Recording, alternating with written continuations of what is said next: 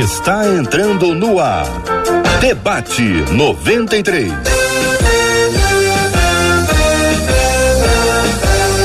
Realização 93 FM. Um oferecimento Pleno News. Notícias de verdade. Apresentação J.R. Vargas. Alô, meu irmão. Alô, minha irmã. Ah, que fala. J.R. Vargas, estamos de volta. Começando aqui mais uma super edição do nosso debate 93 de hoje. Que a bênção do Senhor repouse sobre a sua vida, sua casa, sua família, sobre todos os seus, em nome de Jesus. Bom dia para ela. Marcela Bastos. Bom dia, J.R. Vargas. Bom dia a todos os nossos ouvintes. Estamos juntos em mais uma terça-feira e declaramos sobre a sua vida que essa terça-feira será uma terça-feira cheia de alegria a despeito das circunstâncias. Afinal de contas, a alegria do Senhor é a nossa força e é nessa força que a gente vai para mais um debate 93. A alegria do Senhor é a nossa força. Vamos receber aqueles nossos queridos e amados irmãos já fortalecidos pela graça de Deus. Pastora Kézia Galo, aliás, professora Kézia Galo, muito bom dia. Pastor Carlos Pedro dos estúdios de sua casa, da igreja, não sei onde ele está, mas está ali com a 93 FM de fundo, muito bom. Reverendo Vanderlei Nascimento do seu escritório na igreja, muito bom dia. Bom dia, queridos debatedores presentes hoje aqui no debate 93. Bom dia para você, ouvinte amado que está aqui conectado conosco pelo rádio em 93,3, pelo nosso aplicativo, o app da 93 FM, para você que nos acompanha pelos nossos podcasts. Muito bom dia, que Deus abençoe a vida de cada um de vocês. Muito bom ter você com a gente aqui no debate 93 de hoje e caminhando aqui com a gente, ah, assistindo com essas imagens especialíssimas, cada um de um lugar mas todos juntos, Marcela. Quer ver essas imagens, receber aquele tchauzinho com a alegria dos nossos debatedores? Cadê o tchauzinho? Todo mundo chegando no nosso Facebook. Corre lá na nossa página, Rádio 93.3 FM, Debate 93 está no ar. Também estamos no ar aonde? No YouTube, é claro, você já sabe, 93 FM Gospel. Se ainda não se inscreveu na página da 93, é só se inscrever, ativa o sininho que todos os dias de segunda a sexta-feira, às 11 da manhã, vão te avisar assim, ó, debate 93 já está no ar. Você já sabe, você já chega, dá aquele bom dia, mas dá aquela curtida. Se tem dúvida, curtida é aquele dedinho para cima que você torna esse vídeo relevante. Um vídeo relevante, ele alcança muito mais gente para a glória do nosso Deus, porque você sabe disso. Afinal de contas, a gente tem contado os testemunhos da sua vida curtindo o debate. 93 aí no YouTube e que outras pessoas são alcançadas. E é claro, bom dia, que você também nos vê com imagem e nos ouve através do nosso site, que é o rádio93.com.br. Tudo isso porque o debate 93 já está no ar. Muito bom dia para você que vai fazer perguntas pelo chat do Facebook, pelo chat do YouTube, fique à vontade e também pode mandar as suas perguntas para o nosso WhatsApp da 93. Eita, eu tenho que cantar, né? Vamos lá. 21 96803 8319 93 FM. Hoje no programa o pastor Carlos Pedro está praticamente estreando aqui um debate 93 em pé. Ele vai andar aí porque tem acompanhado os noticiários, tem visto que os jornalistas no passado ficavam sentados, agora eles ficam em pé. Pastor Carlos Pedro, se o senhor ficar em pé, eu também vou ficar em pé hoje aqui. E nós vamos ficar Não. os dois em pé para fazer um programão de rádio para você que está nos acompanhando. A Marcela vai compartilhar com a gente o tema de hoje, para que todo mundo preste muita atenção e nós vamos ser conduzidos nesse passo a passo dentro do tema do debate 93 de hoje. Continuando aquele debate, as perguntas ficaram: o que é o batismo do Espírito Santo? Há dons miraculosos do Espírito hoje em dia? o que é o dom de falar em línguas. Por que, que alguns falam em línguas e outros não? Como se faz para receber esse dom? E de que maneira o Espírito Santo opera no meio da igreja a distribuição de dons e unção? Então, a primeira pergunta: o que é batismo do Espírito Santo? Vou começar com o pastor Carlos Pedro e vamos assim eh, apresentando os posicionamentos de cada um, sempre com muito respeito ao que o outro pensa, porque a ideia é de nós estarmos compartilhando aquilo que nós cremos e o que nós cremos precisa ter embasamento bíblico, né? Então, por favor, amados, eh, ao compartilharem, eh, compartilhem também as perspectivas bíblicas para nos ajudarem na caminhada. O que é batismo do Espírito Santo. Bom dia, bem-vindo, pastor Carlos Pedro. Bom dia, meu amado JR, bom dia, Marcela, bom dia, professora Késia, bom dia, reverendo Vanderlei, bom dia, essa audiência maravilhosa, bom dia a todos os amados irmãos no Complexo do Alemão. Hoje eu quero também mandar um bom dia muito especial para a irmã Esther Barbosa, é, esposa do nosso pastor presidente José Rodrigues, fez aniversário ontem, que Deus abençoe a irmã Esther, e também para minha mamãe Celina, que faz aniversário no próximo sábado, dia 10. Pronto, fiz o pacote completo, parabéns à mamãe.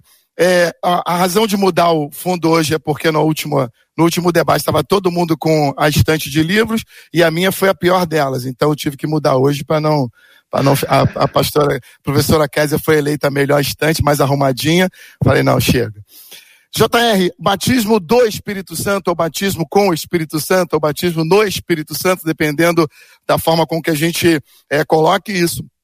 É algo que é importante lembrar aos ouvintes e aos é, telespectadores aqui, aqueles que estão é, conosco pelas redes, que a gente sempre vai colocar aqui, eu, por exemplo, vou colocar a posição denominacional a posição da minha igreja como um todo, da denominação e a teologia pela qual nós seguimos. É muito importante lembrar que em algumas doutrinas bíblicas é, nós divergimos em alguns pontos, pequenos pontos, mas que isso não vai interferir no contexto geral. Então, no contexto da teologia pentecostal, das igrejas pentecostais, o batismo do no ou com o Espírito Santo é um revestimento de poder, de graça operado pelo Espírito Santo. Após a primeira experiência, no outro debate nós falamos sobre a primeira experiência, que é o recebimento do Espírito Santo. E nós é, conhecemos e temos a experiência do revestimento é, no Espírito Santo, é denominada para nós pentecostais como batismo no ou com ou do Espírito Santo. O que significa isso? É você receber, é, num segundo momento após a sua conversão, um revestimento, uma atuação específica, algo sobrenatural vindo do Espírito Santo. E esse batismo com o Espírito Santo, do Espírito Santo, ele é evidenciado pelo falar em línguas estranhas. Ele não se limita às línguas estranhas, porque o Espírito Santo, como Paulo diz, é, escrevendo aos Coríntios, no capítulo 12, ele tem para distribuir à igreja muitos dons espirituais, mas o dom espiritual, que é evidenciado como um dom de locução verbal, é as línguas estranhas. E, e, nós, quando estudamos essa classificação dos dons, nós temos como dons de locução verbal, dons que se manifestam pela expressão verbal, o dom de, é, de línguas estranhas, a variedade de línguas e a interpretação de línguas. E a evidência para nós pentecostais de quem recebeu o batismo no Espírito Santo, de quem recebeu essa experiência com o Espírito Santo, é o falar em línguas estranhas, que é uma experiência marcante, extraordinária, maravilhosa e que nós vamos falar um pouquinho sobre ela no debate de hoje. Então, o batismo do Espírito Santo, conforme a pergunta que faz a nosso ouvinte, é uma experiência posterior à conversão e a evidência que houve o batismo é o dom de línguas estranhas. É isso, Positivo. pastor Carlos Pedro? Muito Positivo. bem. Professora Késia, muito bom dia, seja bem-vinda, minha irmã. Muito bom tê-la conosco aqui também mais uma vez. A partir da pergunta feita, né, já com, com, com com a construção da fala do pastor Carlos Pedro, se a irmã concorda, se acrescenta, se discorda, fique à vontade. Bom dia, bom dia JR, bom dia Marcelo, um prazer estar mais uma vez aqui na continuação né, do nosso bate-papo. Reverendo Vanderlei, prazer. Pastor Carlos, Pedro, Pastor Carlos, aquela prateleira era do meu pai. Eu estava pegando emprestado, agora eu estou em casa, a realidade é outra. E é um prazer, viu, estar mais uma vez aqui. Pastor Carlos Pedro já fez um resumão aí, né? Já é, explanou com tanta é, propriedade a respeito do assunto. Concordo somos da mesma linha, pensamos da mesma forma, temos a mesma forma de pensar. Quero acrescentar aqui alguns versículos que eu acredito que vai corroborar para esse pensamento, né? Quando Jesus estava aqui, ele começa a ensinar os discípulos a respeito das coisas que eles viveriam com Jesus na terra e as coisas que eles experimentariam logo depois do novo nascimento. Lembrando que o novo nascimento, você nascer de novo, você aceitar Jesus como Senhor e Salvador da sua vida, só foi possível, só se tornou possível depois da morte e ressurreição de Jesus. Ele nos proporcionou o novo nascimento, nascer de novo, né? Então, Jesus estava falando para os discípulos a respeito das coisas, das promessas que aconteceriam depois dessas, depois dessas coisas serem é, efetuadas, a sua morte, a sua o seu ressurgimento, né, a sua ressuscitação de dentre os mortos. Em Lucas 3,16, a gente vê João dizendo assim: Olha, eu vos batizo com água, mas vem aquele que é poderoso e é muito mais do que eu, é, e ele vos batizará com o Espírito Santo e com fogo. Eu dei uma resumida aqui no texto para a gente ganhar tempo, mas João estava dizendo com todas as línguas, né? Eu estou batizando vocês com o batismo de arrependimento de pecados. Mas virá aquele que vos batizará com o Espírito Santo, ou seja, o novo nascimento, e com o fogo, que é uma das simbologias desse revestimento de poder, o batismo com o Espírito Santo, a experiência que vem após o novo nascimento. Então, nós temos aqui, depois nós vamos para Atos 1, 4 a 5, Lucas 24, 47 a 49, são tantos textos. Nós temos 1 Coríntios 14 inteiro, nós temos tantos textos é, ensinando e falando sobre esse poder que está disponível para que tenhamos uma vida eficaz de poder e de testemunhas aqui na terra. O que é o batismo do Espírito Santo? Reverendo Vanderlei, muito bom dia, seja também bem-vindo ao debate 93 de hoje. Queremos ouvir a sua opinião sobre esse assunto, pastor. Bom dia, JR. Prazer sempre estar aqui. Bom dia, Marcela. Bom dia, colegas debatedores. É uma alegria sempre estar com vocês. Tenho aprendido e refletido muito sobre a Escritura a partir daquilo que fazemos aqui.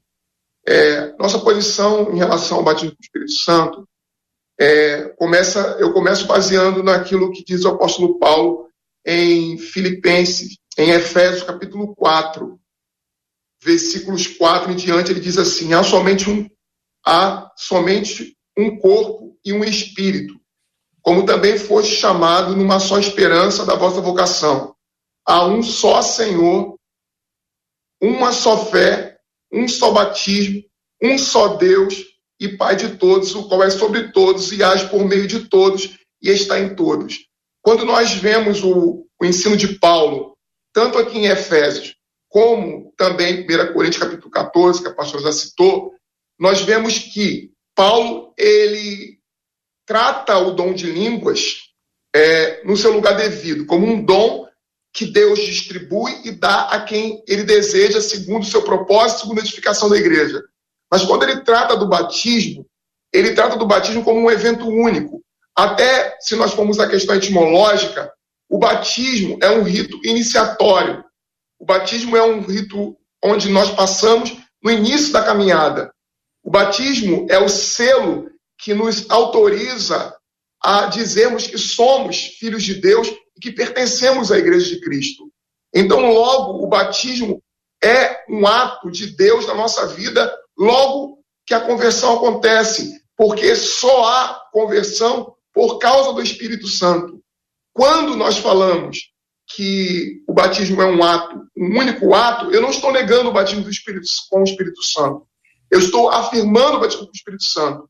Eu estou apenas colocando, segundo aquilo que entendo pela Escritura, o devido lugar que ele ocupa, que é no início da caminhada cristã. Ou seja, quando eu recebo o novo nascimento, eu sou batizado pelo Espírito Santo, eu sou batizado com o Espírito Santo. É, pastor Carlos falou de batismo no, no eu diria, é, na minha perspectiva, batismo com o Espírito Santo, porque o batismo ele inclui a presença do Espírito Santo. O que normalmente meus irmãos pentecostais aqui presentes e a quem eu tenho muita estima e muito carinho é, designam o batismo do Espírito Santo é aquilo que nós é, chamamos de enchimento do Espírito Santo, plenitude do Espírito Santo, e que pode ocorrer muitas outras vezes após a conversão, que pode ocorrer após a conversão, mas não pode ser designado como sendo um batismo, mas sim uma plenitude, um revestimento de poder, como disse o pastor, mas não como batismo, porque batismo é um rito iniciatório.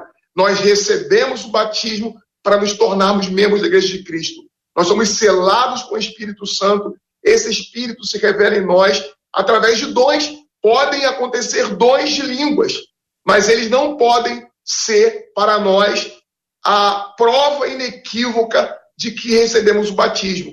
Os dons de línguas, eles podem acompanhar o batismo, mas eles não são é, a autenticação e o selo do batismo, porque nem todos possuem o dom de línguas, nem todos recebem o dom de línguas. E o próprio apóstolo Paulo vai dizer que vocês podem falar em outras línguas, mas aquilo que é mais importante para vocês é que vocês profetizeis, é que vocês façam, é, exerçam o dom de profecia, colocando o dom de língua como um dom secundário comparado à profecia. Se ele fosse um dom que determinasse o batismo com o Espírito Santo, o apóstolo Paulo jamais colocaria esse dom em segundo plano, e sim em primeiro, porque evidenciaria o batismo com o Espírito Santo. Então, o batismo, ele se dá, ele acontece logo assim que a conversão e o nascimento se dá, se dão, e autenticando que agora somos do povo de Deus e pertencemos a Cristo. A pergunta que segue a pergunta inicial, a fala inicial a, da nosso ouvinte, já trata a respeito de dons, né? A pergunta é: há dons miraculosos do Espírito Santo hoje em dia? Tenho impressão que é exatamente a ideia se nós temos os dons contemporaneamente hoje ou não, assim como nós temos o registro nas Escrituras. Eu vou ler um texto, vocês podem ler outros, claro, eh, da carta de Paulo aos Coríntios, a primeira carta, no capítulo 12, a descrição, a partir do versículo 8, porque a um é dada mediante o Espírito a palavra de sabedoria ou da sabedoria. Estou lendo a edição revista e atualizada, tá, gente? A palavra da sabedoria, e a outro, segundo o mesmo Espírito, a palavra do conhecimento, a outro no mesmo Espírito, a fé, e a outro no mesmo Espírito, dons de curar, a outro operações de milagres, a outro profecia, a outro discernimento de espíritos, a um variedade de línguas e a outro capacidade para interpretá-las. Versículos 8, 9 e 10, primeira carta de Paulo aos Coríntios, capítulo 12. Há dons miraculosos do Espírito Santo hoje em dia? E aí, meus queridos debatedores? Sim, há. Claro. Ó, respondemos juntos, pastor. Pode, Pode falar aí, depois eu falo. Nós quando. Sim. Fica à vontade, reverendo. Ah, vocês estão muito bem hoje, tá certo? Um começa, a outra vai tá junto, os dois param, começa o outro. Então, então eu vou normal... re reger, tá bom? Reverendo Vanderlei, vai lá. É, normalmente, o grupo daqueles que tratam dos dons são divididos, né, pedagogicamente em continuistas e sensacionistas é, há um grupo muito grande da minha própria denominação que são de sensacionistas, que não creem que os dons se os dons espetaculares se manifestam ainda hoje. E o argumento básico de quem não acredita que os dons são contemporâneos não é a escritura, é a tradição, por mais que eles digam que é a escritura, porque a escritura em momento algum ela nega que esses dons eles tenham cessado. Ela, ela simplesmente não trata alguns dons com o devido é, valor que nós normalmente agora tratamos. Por exemplo, dom de línguas para Paulo, e eu sempre falo de Paulo e uso o argumento das, é, dos textos doutrinários, porque Atos Apóstolos é Sagrada Escritura, é palavra de Deus, mas tem uma intenção diferente de Atos, de, de Coríntios, por exemplo, porque os textos doutrinários, eles estão ali para ensinar, eles estão ali não para relatar um episódio específico, particular, mas para ensinar. Então, Paulo, quando trata dos dons, de alguns dons, é, como o dom de língua ou como alguns dons miraculosos, ele os põe em segundo plano é, é, diante da palavra, da profecia, é, mas ele não nega que esses dons sejam atuais. E não há na Escritura momento algum em que tenha dito que, que eles cessaram. Houve com é, o passado, com o decorrer da história, sim, um abandono progressivo de alguns dons. e não evidenciando-se a presença deles em alguns momentos da história. Mas eu não posso usar a história e nem a tradição como um elemento mais forte do que a escritura. Então a escritura fala que esses dons permanecem na igreja e de que Cristo dotou a igreja com esse mesmo poder e que esse poder se estende sobre, sobre a igreja ainda hoje. Então, há sim dons específicos. Nós temos que saber apenas o lugar que cada um deles ocupa na igreja hoje. Mas os dons miraculosos, espetaculares acontecem. Agora, eles acontecem por intermédio da igreja. Não é uma, uma característica específica de um grupo, de uma elite religiosa. É a igreja de Cristo recebe de Deus esses dons. Professora, pastor. Então, Jota, é, quando nós pensamos nessa questão dos dons espirituais, você acabou de ler um texto maravilhoso, é importante que a gente também eh, diga que Paulo descreve em 1 Coríntios 12 uh, alguns desses dons, ou pelo menos nove deles, mas nós encontramos outros distribuídos ao longo do Novo Testamento, quando a gente vai lendo, e o Espírito Santo não se limita a esse, mas esses são os dons que Paulo eh, ele fala, e o texto, pedagogicamente, também pode ser dividido em três grupos de dons aí. E quando nós falamos, o reverendo chegou a, a, a colocar sobre isso, quando nós falamos sobre a doutrina do Espírito Santo, é importante lembrar que nós temos pelo menos três ou quatro posições teológicas diferentes quanto a essa doutrina. A primeira são é, a, a, teologia histórica, né, é, com, com uh, como o, o reverendo já colocou, com aqueles que acreditam na manifestação do Espírito Santo, daqueles dons ali no momento, mas não acreditam neles agora, para os dias atuais. Uma outra posição histórica que é a que o reverendo defende é do, do continuismo, quando nós recebemos lá o Espírito Santo, mas esses dons também continuam evidenciados hoje. É, os carismáticos defendem também ah, o recebimento do Espírito Santo, a plenitude do Espírito Santo e depois a manifestação dos dons os pentecostais defendem a manifestação, o recebimento do Espírito Santo e o revestimento de poder a posteriori. Mas é, nenhuma dessas posições, elas, na minha opinião, pode é, eliminar a evidência da atualidade dos dons espirituais. O texto de Paulo ele é muito vivo, ele é muito atual, e esse texto de 1 Coríntios 12, ele divide os dons em pelo menos três classes. Os dons de locução verbal, que são os que nós já citamos antes, dom de profecia, é, línguas estranhas e variedade de línguas. Dons de revelação, que são palavra de sabedoria, palavra de conhecimento e o discernimento de espíritos. E o terceiro grupo, que é o, o, o, dom de fé, o dom de cura e o dom de operação de maravilhas. Esses dons, eles são absolutamente atuais. Eles estão no meio da igreja hoje, distribuídos, como Paulo descreve, no meio da igreja e aptos para serem usados a qualquer momento. Só que Paulo diz que esses dons, eles são distribuídos como o Espírito quer quem, e é dado a quem ele deseja. Então, é, esses dons, eles tornam a igreja completa no exercício do seu trabalho.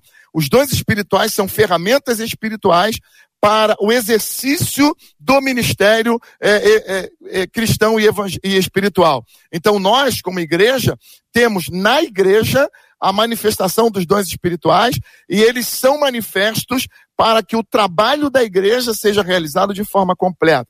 E aí, dentro de uma igreja, Paulo vai dizer isso, é, na sequência do texto do capítulo 12, o capítulo 13, ele explica sobre é, o que, que, é importante, na verdade, o que, que é prioridade para a igreja, e ele coloca que esses dons são legais, bacanas, mas o amor é que rege a igreja, o amor é que rege a, a, condução da igreja, ele não elimina os dons, e quando ele chega no capítulo 14 do mesmo texto, aí ele vai organizar a atuação desses dons, porque ali em Corinto tinha realmente um excesso na utilização do dom de línguas, do dom de profecia, então ele organiza o culto, ele coloca isso de maneira organizada, mas em momento algum ele elimina nenhum desses dons espirituais, e hoje nós é, que temos a experiência do dons, dos dons espirituais, a experiência do batismo, nós vemos na, na igreja hoje é, essa atuação, tanto nos dons de locução como os dons de maravilhas, a atuação desses dons plenamente ativos no meio da igreja e é uma coisa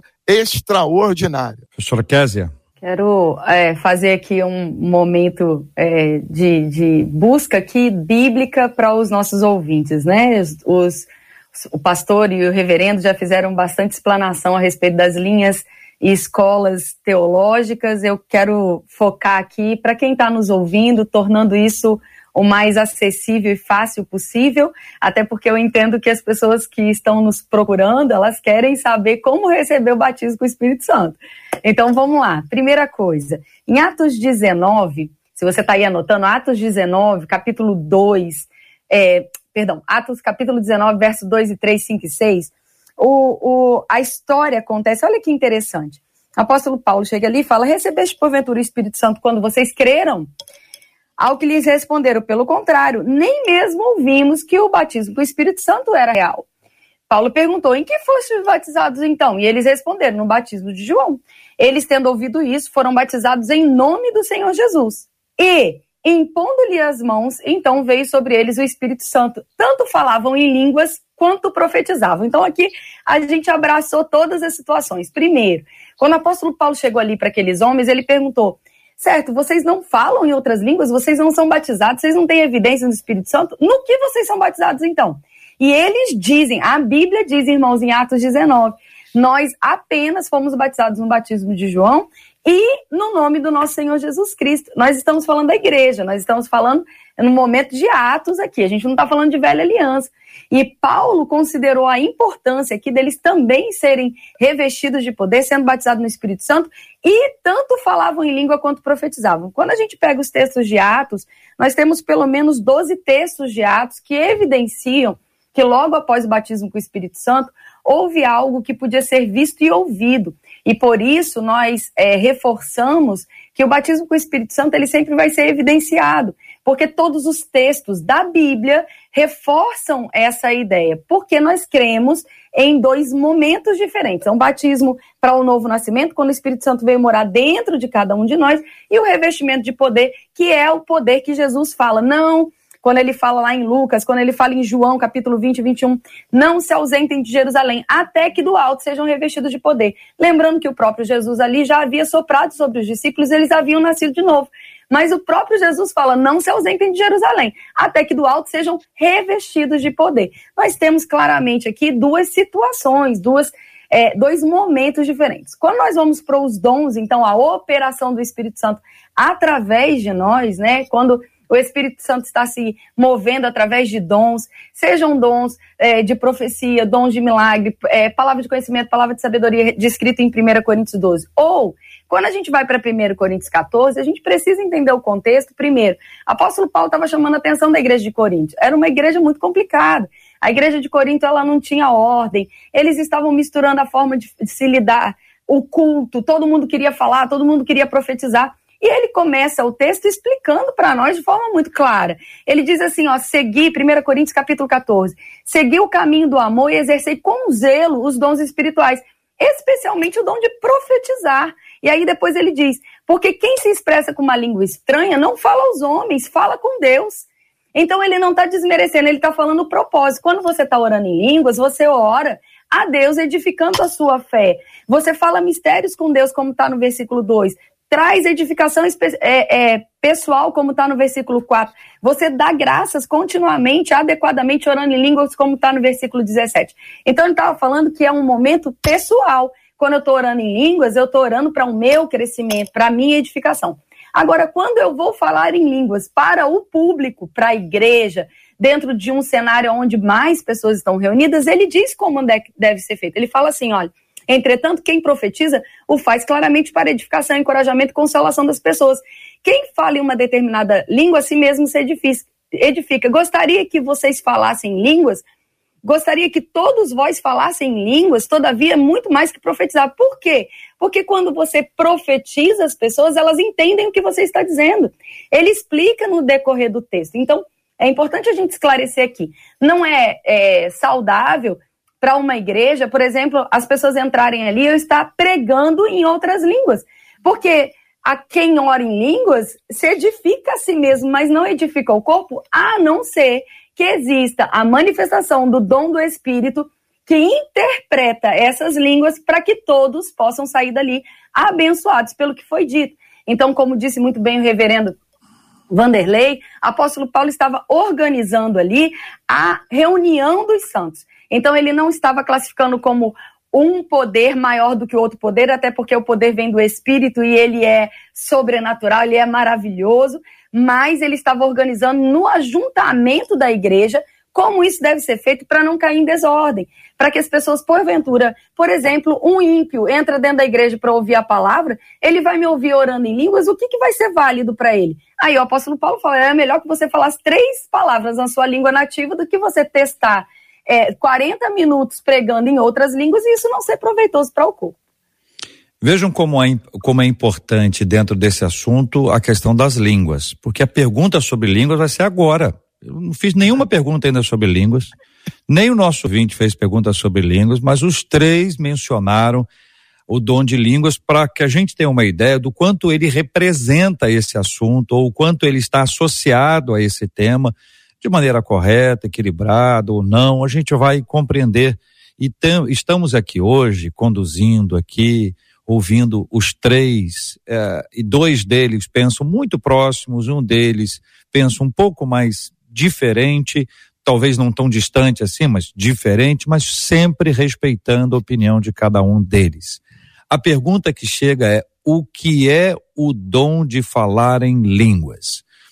A professora Késia mencionou agora há pouco sobre esse assunto, usou a expressão estrangeiras, estranha e mistério.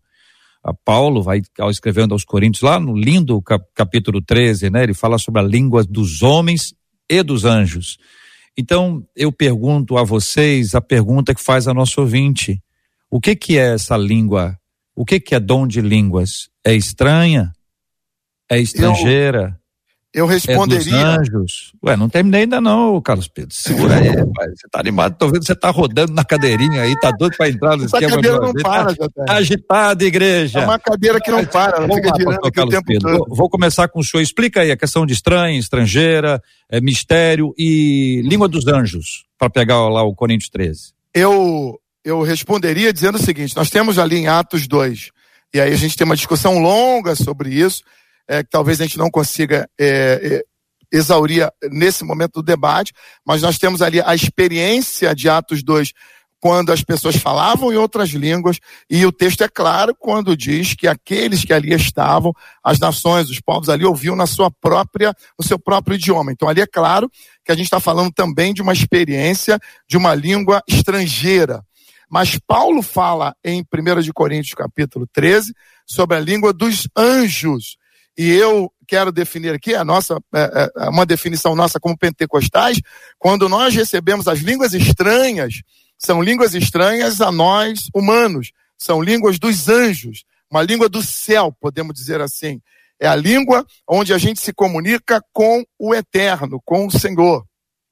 Quando alguém é tomado no dom de línguas, ele está falando, na verdade, é, com o Senhor. E Paulo explica isso é, no capítulo 14 da carta de 1 aos Coríntios, quando ele diz que quem fala em línguas estranhas, ele está falando com Deus, ele edifica-se a si mesmo. Então não tem uma relação externa, é uma relação do seu espírito com o espírito de Deus. E é uma linguagem entre o espírito humano e o espírito de Deus. O que, que eu estou falando quando eu falo em línguas estranhas? Eu não tenho a menor ideia do que eu estou falando. Eu só sei de uma coisa: é o meu espírito é alimentado. Em alguns momentos, Deus, por mercê e por bondade, ele dá a interpretação do que eu estou falando, ou para mim, ou para uma outra pessoa, para um terceiro. Isso é um, um, um, outro dom, uma evidência de um outro dom. Mas quando eu falo em línguas estranhas, eu não tenho, eu falo em línguas há pelo menos é, 36 anos, e eu não tenho a menor ideia do que eu estou falando. Uhum. Essa é a minha experiência. Mas Posso eu sei de uma coisa: é uhum. bom demais. É Pastor alguma Carlos. coisa. Carlos foi batizado em línguas bebê, né? Bebê, foi no, quase no ventre. Pastor, Pastor Carlos, então aí, na sua, na sua visão, estranha, estrangeira e do, dos anjos são três línguas diferentes. A dos anjos e estranhas é a mesma. A mesma. A estrangeira então, são é uma Então, estranhas isso. e estrangeiras. É isso. Isso, isso. É, professora Kézia, reverendo Vanderlei, a ordem é de vocês. Fiquem à vontade. É, eu é, concordo com a menina, então. Pode, Agora. Primeira menina, por favor. Concordo. Por favor. É, ali a gente tem que saber que a inauguração né, do ministério do Espírito Santo, nós sabemos que existe um momento onde o ministério do Espírito Santo é, inaugurado, vamos colocar essa expressão aqui na Terra, que é Atos capítulo 2. Aqui, até aquele momento havia, havia é, algumas, alguns moveres do Espírito, o Espírito Santo visitava, o Espírito Santo inspirava, mas ele nunca havia habitado dentro de homem nenhum, porque o novo nascimento ainda não havia sido disponibilizado coisa que só aconteceu depois da morte e ressurreição de Jesus Cristo.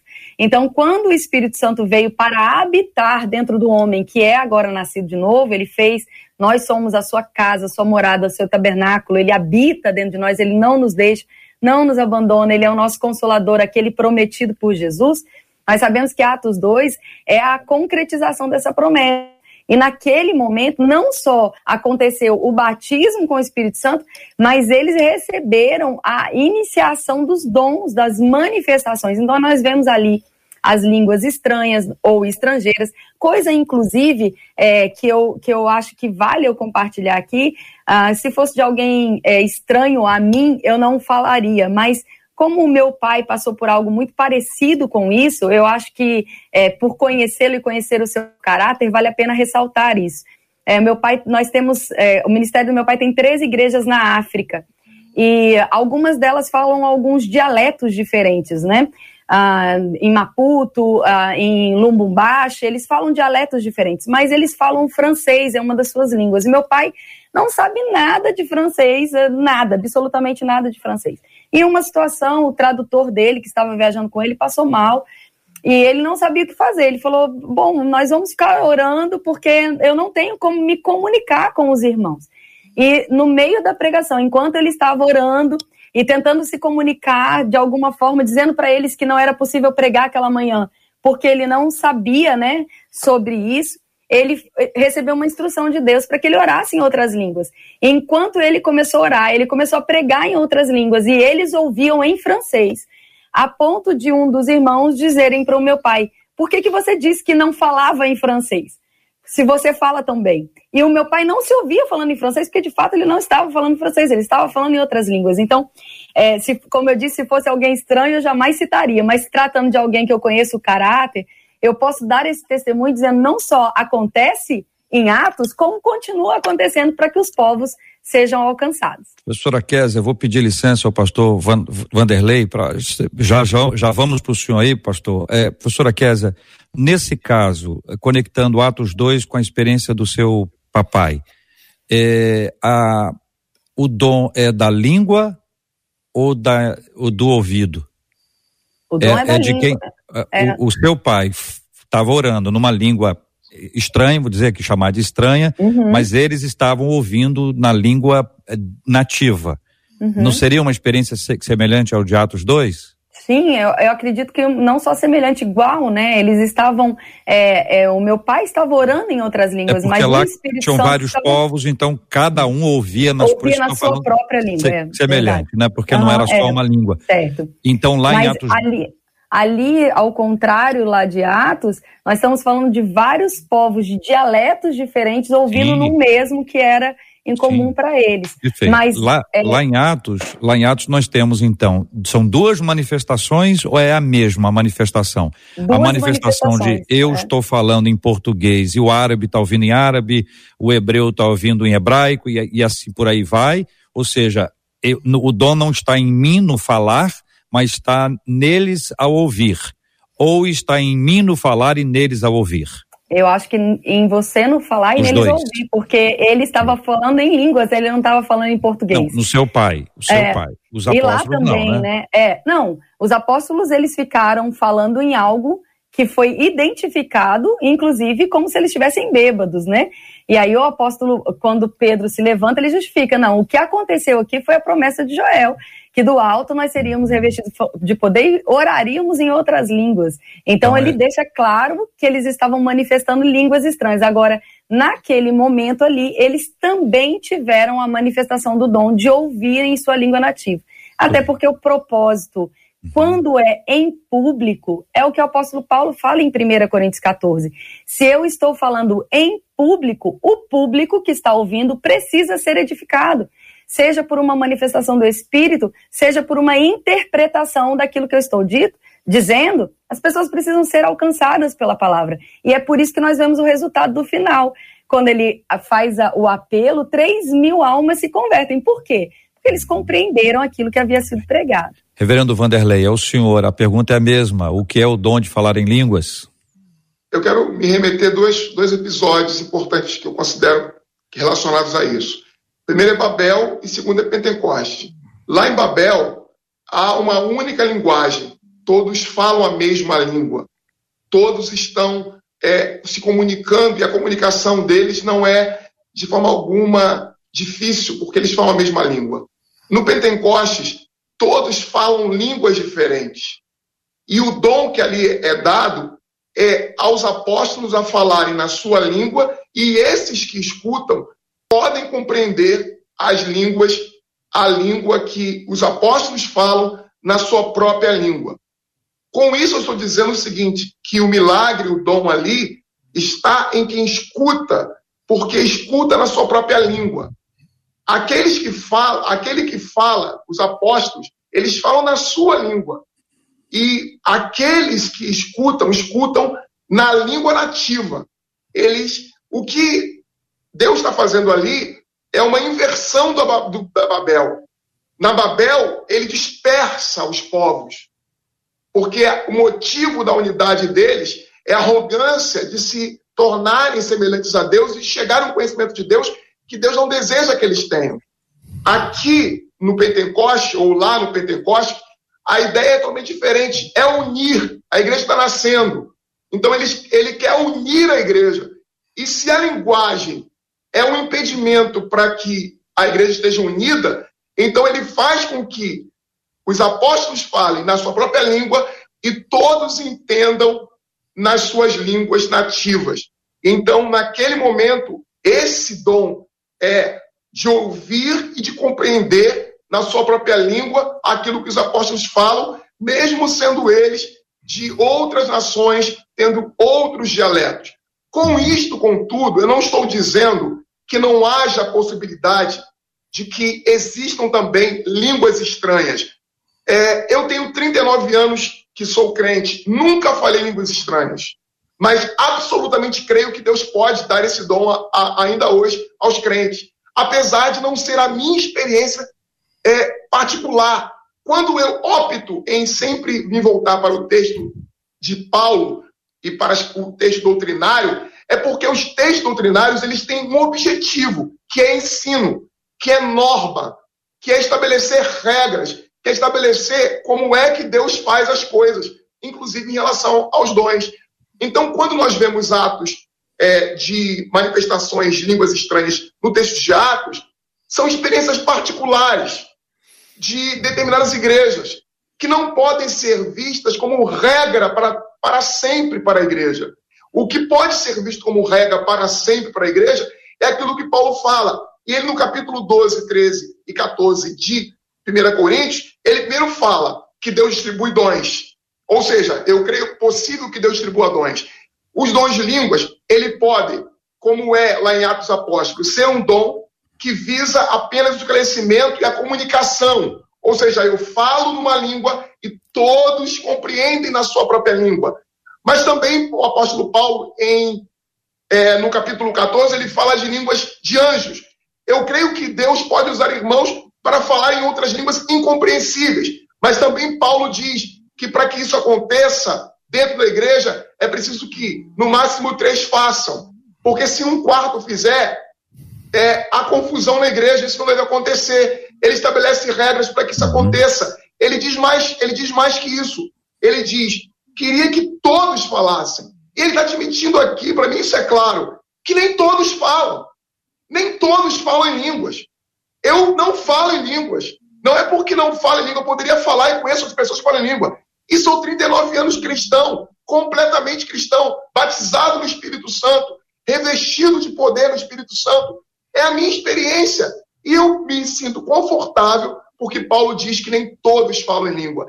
O batismo com o Espírito Santo não tem evidência é, nas línguas, e sim no viver, no poder do Espírito Santo, revestido no Espírito Santo. Porque há muitos que falam em línguas e que falam é, de si mesmo, ou que não refletem o poder do Espírito Santo. Com isso, eu não estou aqui é, é, eu estou aqui tentando manter o equilíbrio entre viver o poder do Espírito, crer que esses dons são possíveis e reais, mas não atrelá-los ao batismo com o Espírito Santo, porque senão nós criamos uma segunda classe de cristãos entre aqueles que são de primeira linha, os que falam em línguas, e os de segunda linha, os que não falam em línguas, porque esses não têm o Espírito Santo. E eu acho que o texto da Escritura, ele não nos autoriza isso. Ele não nos dá base para isso. E Paulo nos ensina isso. Queria que todos falassem, mas eu prefiro, já que todos não podem falar, que pelo menos faça o mais importante, que é profetizar. É, eu São acho que 11 posso... horas e 46 minutos. Eu até aqui, pela graça de Deus, ouvi todos e tentei conduzir de tal forma que não houvesse nenhum tipo de confrontação que cada um pudesse expor livremente a sua opinião, assim como fizemos até agora. Pergunto a vocês se podemos continuar assim, ah, se não, tudo bem, vocês é que mandam, eu tenho tranquilidade. Só vou dizer o seguinte: na hora que começar, o outro também vai ter que falar. Então, por, por isso que eu estou assim, super ouvindo, todo mundo deu, tô escolhendo aqui as palavras exatas para não produzir um tipo de confronto, pedindo a vocês os textos bíblicos, interferindo o mínimo possível para que vocês tenham liberdade de fala. Só vou dizer mais uma vez, agora são 11:46, quase 47. Até aqui nós temos ouvido um ao outro sem interpelação do outro. Jota, eu vou em um minuto, dois minutos. Desse ponto. Não, eu estou falando, eu sei, Você conheço o Eu conheço Ô, pastor eu... Carlos, eu vou, eu vou, eu só, eu só queria, acho que, é, se eu me permite, se o senhor me permitir, eu vou na frente. Ah, vai. eu acho, eu acho maravilhoso é, esse ambiente, porque é um ambiente de pensar, né? A gente pode ouvir e pensar, e é tão interessante, olha só, algumas coisas interessantes a respeito disso. Nós sabemos que a evidência do batismo no Espírito Santo, ela é bíblica porque ela está na Bíblia, né? Ela, você pode ler lá em vários momentos a evidência de falar em outras línguas. Outra coisa, quando a gente pega a velha aliança e a nova aliança, a gente tem que tomar muito cuidado, porque são realidades muito diferentes. A gente está falando de, daquilo que era sombra. É, nós somos aí, eu sou pelo menos, né? Da época da máquina, é, quando ela não era a máquina digital. Nós tínhamos o filme dentro da máquina. E para a gente ver a foto revelada, revelada, você tinha que levar o negativo e mandar revelar. A Bíblia diz lá em Hebreus que a antiga aliança ela como a sombra das coisas que se manifestam na nova aliança. Então, esse cuidado de interpretação bíblica, ela faz, faz muito bem para a gente, porque a gente não, não traz as coisas como do, duas perspectivas. A gente traz como uma situação e outra situação, uma sombra e uma manifestação. Outra coisa, é da vontade de Deus que todo homem seja salvo e chegue ao pleno conhecimento de quem ele é. Então, a gente precisa ter esse cuidado, muitas vezes, da forma, claro que a gente não está dizendo aqui da soberba humana, né? Concordo absolutamente com o pastor, é, o reverendo Vanderlei, é, essa soberba do homem, né? O que aconteceu ali em Babel foi isso, eles queriam ser acima de Deus, o mesmo sentimento, inclusive, que houve em Satanás. Mas é sim da vontade de Deus que todo homem chegue ao pleno conhecimento de quem Deus é, porque quando nós conhecemos a Deus, os seus dons, a maneira como ele fala, a maneira como ele distribui os dons, nós crescemos como filhos, porque a vontade do Pai é se tornar parecido com o filho. E para encerrar, eu sei que meu tempo aí precisa ser distribuído, mas só para encerrar aqui, eu acho muito importante a gente entender de verdade, amados, que o que Deus nos deu, nos deu para o nosso crescimento. Se o que eu estou dizendo, se o que eu defendo está em linha com a palavra e é verdade, o que eu perco de crer assim? Mas se o que eu estou defendendo não está em linha com a palavra e impede as pessoas de viverem isso, eu vou responder sobre isso. Então, a gente tem que tomar muito cuidado, porque às vezes essas discussões elas precisam ser respaldadas, respaldadas não pelo que eu eu tenho, porque eu creio. Por que, que muitas pessoas não falam? Porque não creem.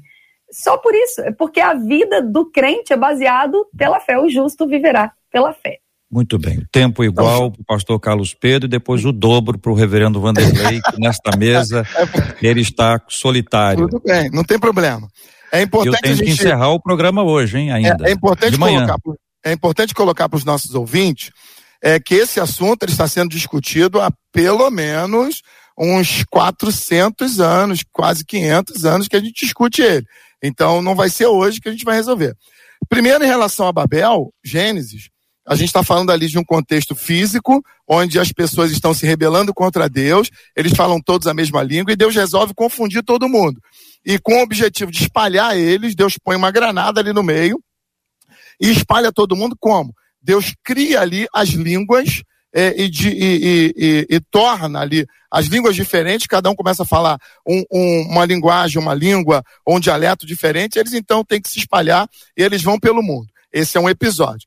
O episódio de Atos, capítulo 2, versículo 4, diz: Todos ficaram cheios do Espírito Santo e começaram a falar em outras línguas, de acordo com o poder que o Espírito Santo dava a cada pessoa. Aqui está é, o grande ponto de discussão e de divergência. Aí nós chegamos ao momento da divergência é, com o meu querido reverendo Vanderlei e com os históricos. Porque é, nós cremos é, é, piamente que essas línguas estranhas aqui são línguas é, estranhas aos homens, são línguas de Deus, dos anjos, de Deus, que foram dadas por causa da descida do Espírito Santo, que chega agora pela primeira vez, e eles viram línguas repartidas como fogo, então eles têm uma experiência sobrenatural, e eles começam a falar línguas que eles não conhecem, que ninguém conhece, e aí há uma experiência aqui, e as pessoas que estão ali, como evidência dessa sobrenaturalidade, as pessoas entendem cada um na sua própria língua, e isso fica evidenciado que há um movimento sobrenatural. Atos capítulo 10, há uma repetição desse fenômeno na casa de Cornélio, e Atos 19, há uma outra repetição desse fenômeno, é com a, a, a, o recebimento das línguas estranhas por aqueles que ainda não conheciam, é, não tinham ouvido falar sobre isso. E quando Paulo fala, de fato, escrevendo aos Coríntios, capítulos é, 12, 13 e 14, Paulo diz que nem todos vão falar em línguas estranhas, é verdade isso. E eu sou de uma igreja pentecostal, onde na igreja onde eu congrego, nem todos falam em línguas estranhas. Por quê? Porque essa é uma bênção, esse é um dom que é distribuído. Número um, para aqueles que buscam, e número dois, para quem o Espírito Santo deseja liberar. Agora, eu falo em línguas estranhas e não tenho outros dons, é, mas há a, a, o falar em línguas estranhas, ele é, de fato, uma evidência daqueles que têm o Espírito Santo. Ele é uma evidência daqueles que receberam o Espírito Santo, e o dom de línguas estranhas é um dom sobrenatural e não um dom de língua estrangeira. O que a, a professora colocou no início é fato. Nós temos vários relatos aqui na igreja de gente que, quando está orando, é, é, entendida lá do outro lado, é, na língua das pessoas, uhum. é, numa língua estrangeira. É fato. Agora, quando nós falamos, nós falamos uma língua de Deus e dos anjos. É uma língua sobrenatural que tem como objetivo, primeiro, edificar o nosso espírito, edificar a nós mesmos. É uma experiência sobrenatural. Muito bem. Reverendo é... Vanderlei, o senhor tem o dobro do tempo deles, se precisar, tá porque para que o senhor responda o seu posicionamento, fique à vontade. É, primeiro eu quero, assim, com todo o carinho que eu tenho meus irmãos, dizer assim, eu, eu concordo com vocês de que existam dons de línguas. Não é de Atos. E discordo que seja em Atos que isso aconteça. Okay. Isso não acontece em Atos. Eu concordo que Paulo fala em Coríntios que há outras línguas incompreensíveis. Mas não é essa experiência de Atos Apóstolos.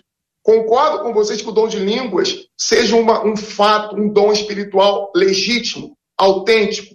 É, eu sou histórico, mas creio nisso. Alguns históricos talvez estejam se revirando agora em casa porque eu estou falando isso. Mas eu creio assim porque a Escritura me evidencia como verdade. Agora, não creio que seja uma evidência do ter e, e ser é, alguém cristão ou ter recebido o batismo com o Espírito Santo, porque a Bíblia não diz isso. Então, de fato, eu estou discordando de vocês e de alguns históricos, porque estou dizendo que o batismo com o Espírito Santo ele acontece só não acontece no momento posterior, acontece no momento da conversão.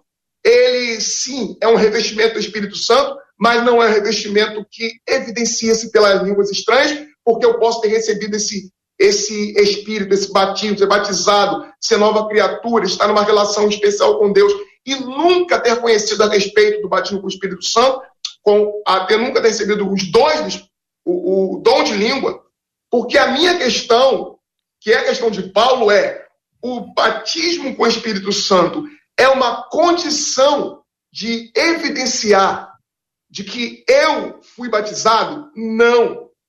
Eu tenho, eu posso ser e ter, ter os dons, o dom é, de línguas? Sim, mas ele não pode ser visto como sendo a condição de que eu fui batizado.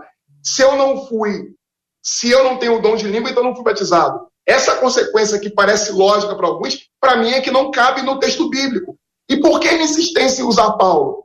Repito, porque os textos de Paulo são doutrinários. É parte de uma experiência de ensino que ele remete à igreja. Segundo, as epístolas de Paulo são os primeiros textos a serem escritos. É, cronologicamente, Paulo e os textos de Corinto estão antes de Atos Apóstolos. Antes de, de Atos ter sido escrito, historicamente, as cartas de Paulo estão em primeiro lugar. Porque assim que surgem essas dúvidas na igreja, Paulo, apóstolo que era, tenta responder à igreja. Então, qual era a dúvida? É, o batismo com o Espírito Santo é uma doutrina bíblica? Sim. Quando é que ele acontece? Ele acontece na conversão, quando o cristão é inserido no corpo de Cristo. É, há alguma condição para que eu possa é, evidenciar que eu tenho esse batismo? Não. Agora eu posso ter esse, eu posso ter esses dons de línguas como dons que Deus me concedeu? Sim. Eu posso não ter esses dons? Posso não ter esses dons. Porque capítulo 12 de 1 Coríntios diz que esses dons são dados é, segundo a vontade de Deus, com o propósito de edificação da igreja. Se esse dom de falar em língua edifica a igreja, ele é útil, ele me pode ser dado. Se esse dom é para minha edificação pessoal, eu vou usá-lo em privado, porque é em privado que deve se usar esse dom, então que eu use, que eu seja edificado em privado, que é o que Paulo está dizendo. Uma vez uma irmã da nossa igreja, é, é, provocando, o pastor perguntou para mim, é, pastor, na nossa igreja a gente não pode falar em língua não, né? Eu falei, pode, minha irmã. Ah, pode falar no culto? Eu falei, pode. Aí, aí ela, ah, tá bom, mas tem que ter intérprete. Senão você não pode falar. E pode trazer uma palavra de profecia, pastor? Pode, mas eu vou anotar para que ela se cumpra. Porque se ela não cumprir, a irmã, vai ser, a irmã vai ser excluída da igreja. Porque a palavra tem que se cumprir. Então, não é, é a gente eliminando os dons, mas dizendo e colocando os dons no devido lugar. E eles nunca podem ser condicionantes para quem recebeu o batismo, porque nós recebemos o batismo do Espírito Santo. O que nós chamamos é, é, também, é, que vocês chamam de batismo, é de plenitude, revestimento, enchimento, isso pode acontecer na vida da gente diversas vezes. Eu já recebi e tive experiências é, de enchimento do Espírito Santo, que é o que vocês normalmente chamariam de batismo com o Espírito Santo, diversas vezes na minha caminhada de ter oito anos. Eu tive experiências incríveis que poderia contar em outro momento, não caberia aqui agora, incríveis de Deus fazer coisas espetaculares na minha vida. Mas eu não vou considerar que isto é uma condição para que eu me seja cristão e batizado no Espírito Santo.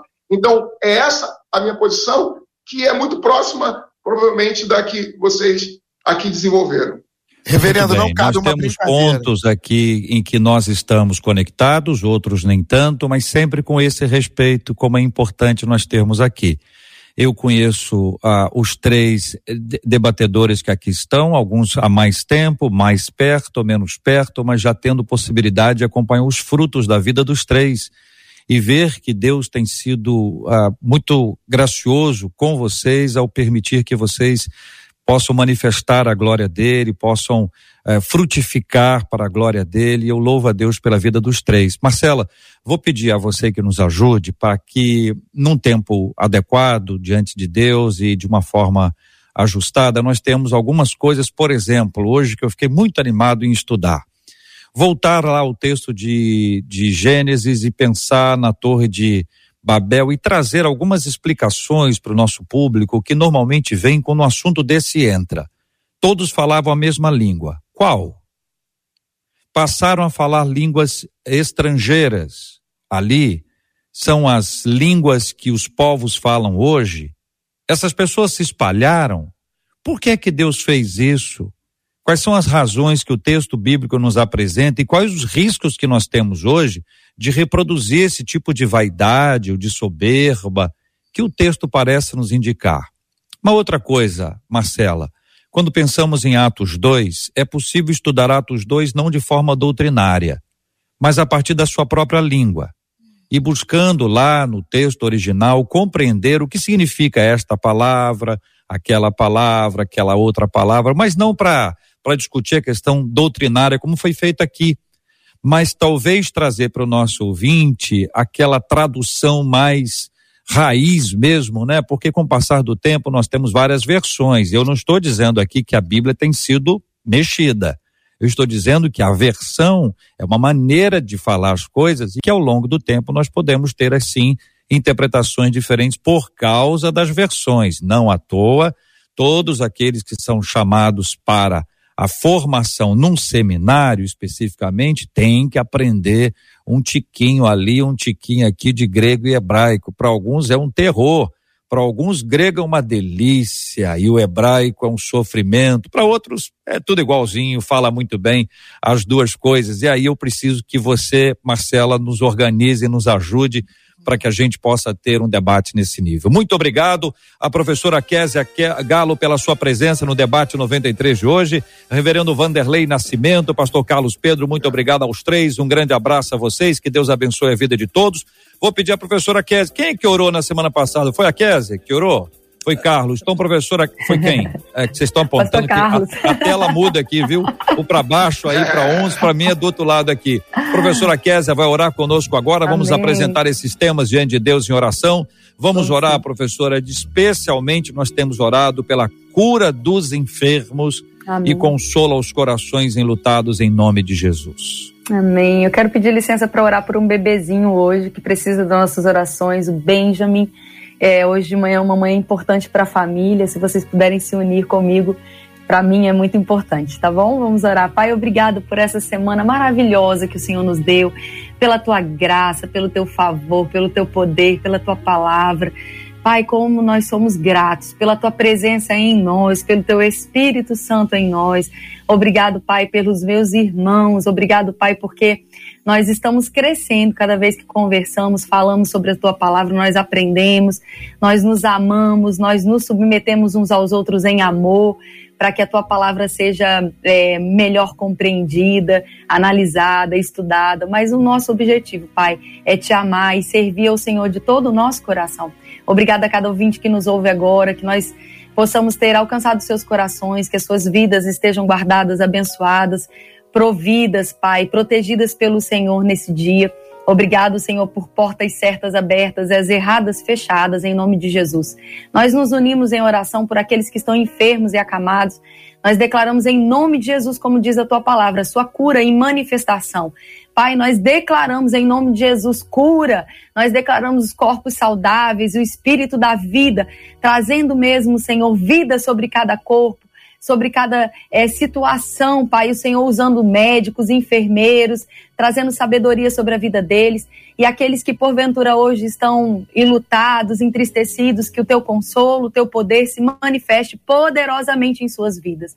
Obrigado pela vida de Benjamin, Pai. Obrigado porque eu sei que assim como oramos, ele é curado, sarado e nós teremos excelentes notícias nessa manhã, assim como todos os outros, Pai, que estão nos ouvindo. Obrigada pelos meus amigos, obrigado pela igreja na face da terra. Nós chamamos, Pai, estamos aguardando a sua vinda. Em o nome poderoso de Jesus. Amém, amém. Que Deus te abençoe. Você acabou de ouvir Debate 93.